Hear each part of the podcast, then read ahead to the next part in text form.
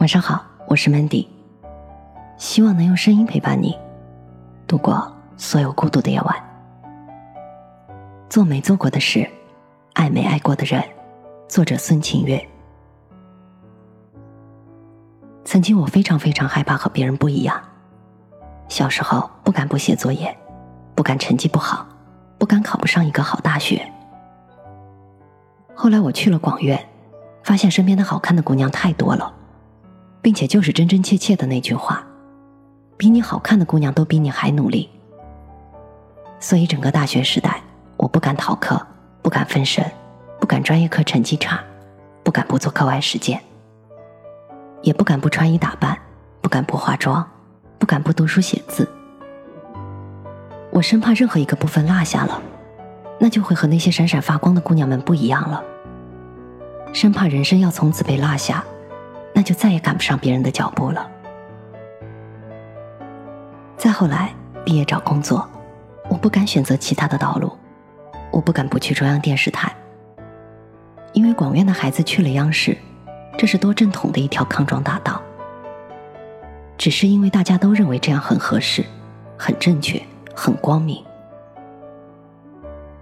所以呢，我一步一步的学着别人的样子，学着别人的样子举手发言，学着别人的样子考很高的分数，学着别人的样子考上一个好大学，也学着别人的样子找到一份看起来很不错的工作。你也许会说。这些哪里是学着别人的样子？这一切都是一个姑娘在自我成长道路上的努力啊！是一个笃信优秀是一种习惯的姑娘的自我修养。我并不否认，但是我想说，在这些漫长的时光里，这些所谓一个姑娘的努力，只是为了看上去和别人一样，或者说，为了能够活在别人的期待里，别人羡慕的眼光里。是为了得到别人的认可，别人的认可让我觉得很安全，但是并不是自我认可。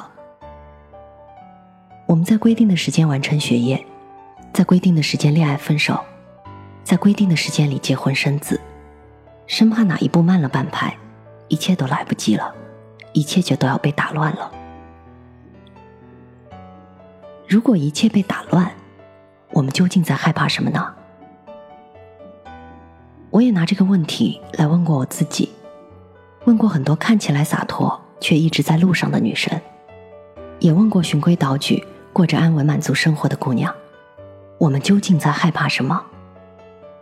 我得到的答案竟是如此的统一：我们害怕三十岁，我们害怕三十岁一事无成，我们害怕三十岁还是会孤身一人。小溪是我驻外回来偶然朋友介绍认识的姑娘，其实我们早就该认识。我们的大学就在彼此的隔壁，我们有很多共同的朋友，我们差不多一段时间里都在拉美驻外，她在墨西哥，我在巴西。但是如果我们早一些认识，应该就不会彼此惺惺相惜，因为我们都是看起来一路顺利，看起来走在最正统道路上的别人家的孩子。我们并没有什么有趣的故事。小西是大二的时候就参加外交部遴选，考上外交部的别人家的孩子。他聪明、美貌、刻苦努力。至少在我看来，二就被外交部内定的孩子都是超级学霸。我们班大二考上外交部的男生背完了一整本普汉字典。大四的时候，他的普汉字典每一页都是旧的，上面的标注密密麻麻。咱们有多少人到大四依然是一本崭新的字典？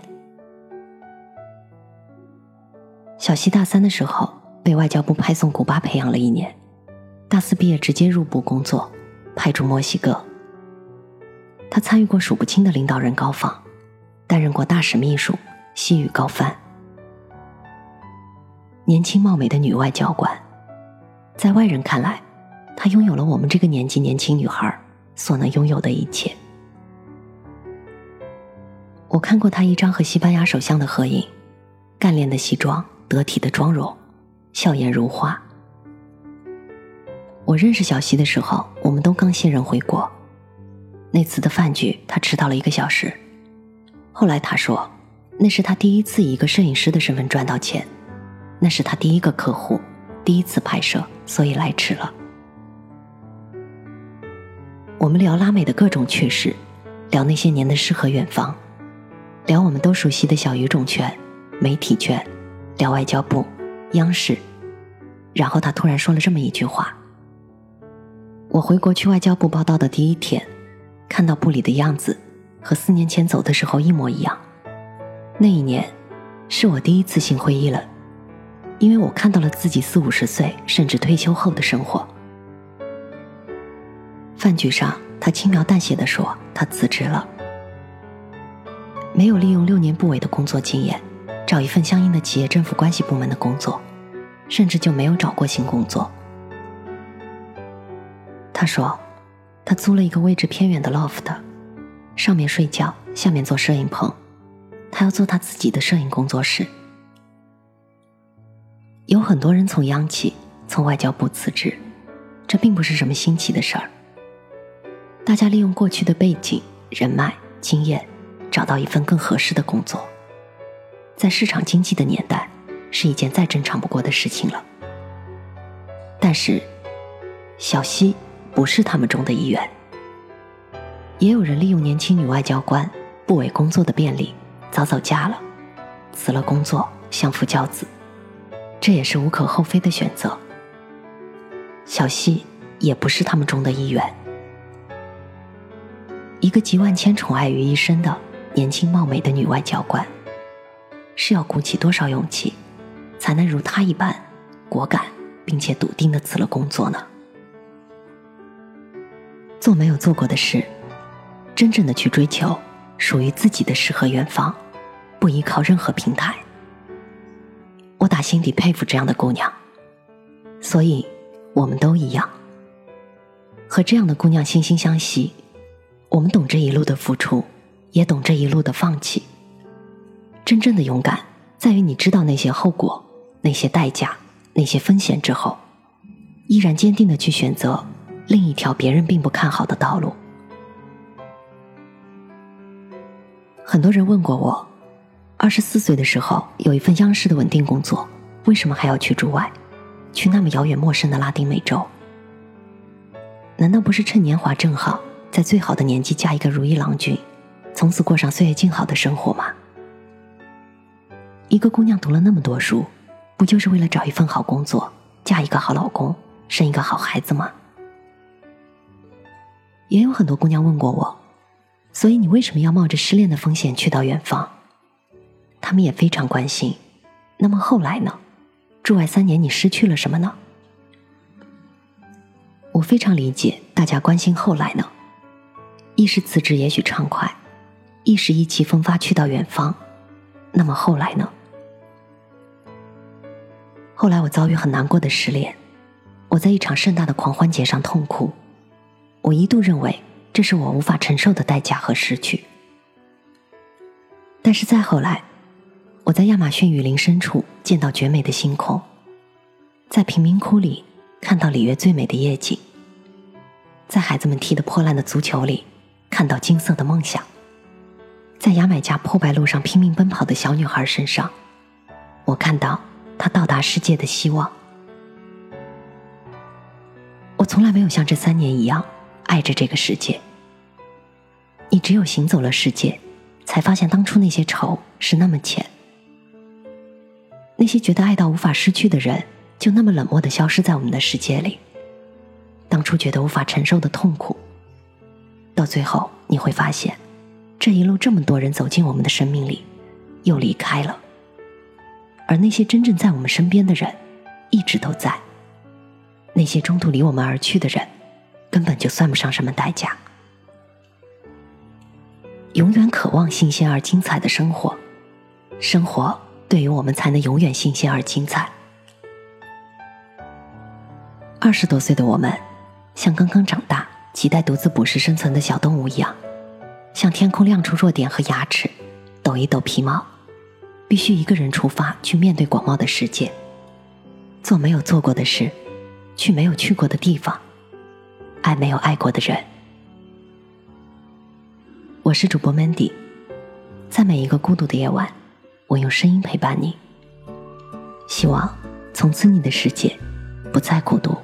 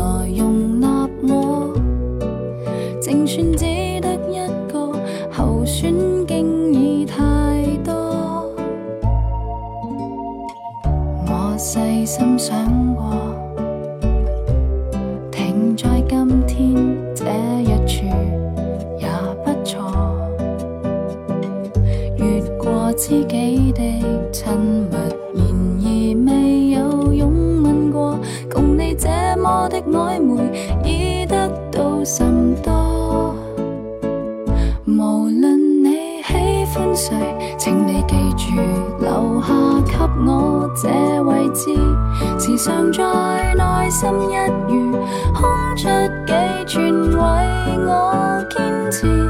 同到半生，亦有将已知，是否爱还是其次。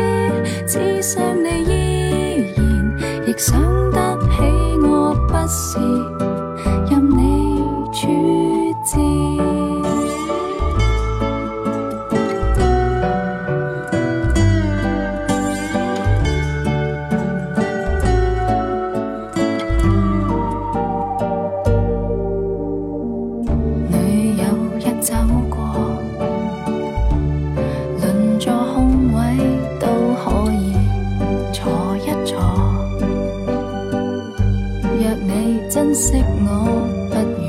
从来没有爱恋过。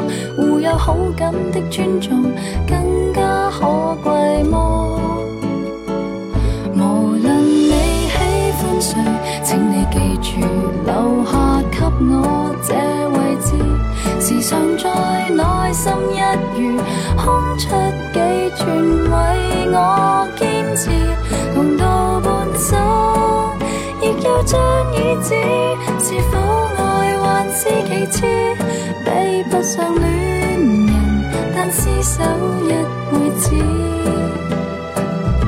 无论你喜欢谁，请你继续留下身边这个位置，时常在内心一隅剩低几寸，留给这女子，谁共你好？都不碍事，我都会衷心支持。未必所有关系亦受得起刺激，但我可以虔诚地热恋一辈子。共你也许真的不容易，喜欢你最